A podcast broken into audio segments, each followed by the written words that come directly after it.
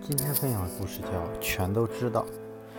有一次，萧伯纳参加一次丰盛的晚宴，有一个浅薄粗俗的人在他面前滔滔不绝地吹嘘自己的才学，好像自己样样都精通。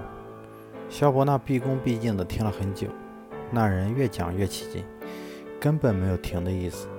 最后，萧伯纳终于忍无可忍地说：“朋友，有了我们两个人，世界上的事情就全都知道了。”那人不解地问：“不见得吧？这怎么可能呢？”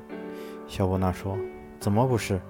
世间万物你这样通晓，就差这就差一点，不知道自己令人厌烦，而我恰好知道这一点。我们两个合在一起，不就是全都知道了吗？”萧伯纳没有直接说出这个人令人厌烦，而是故意绕了个弯子，从侧面猝不及防地给他致命的一击。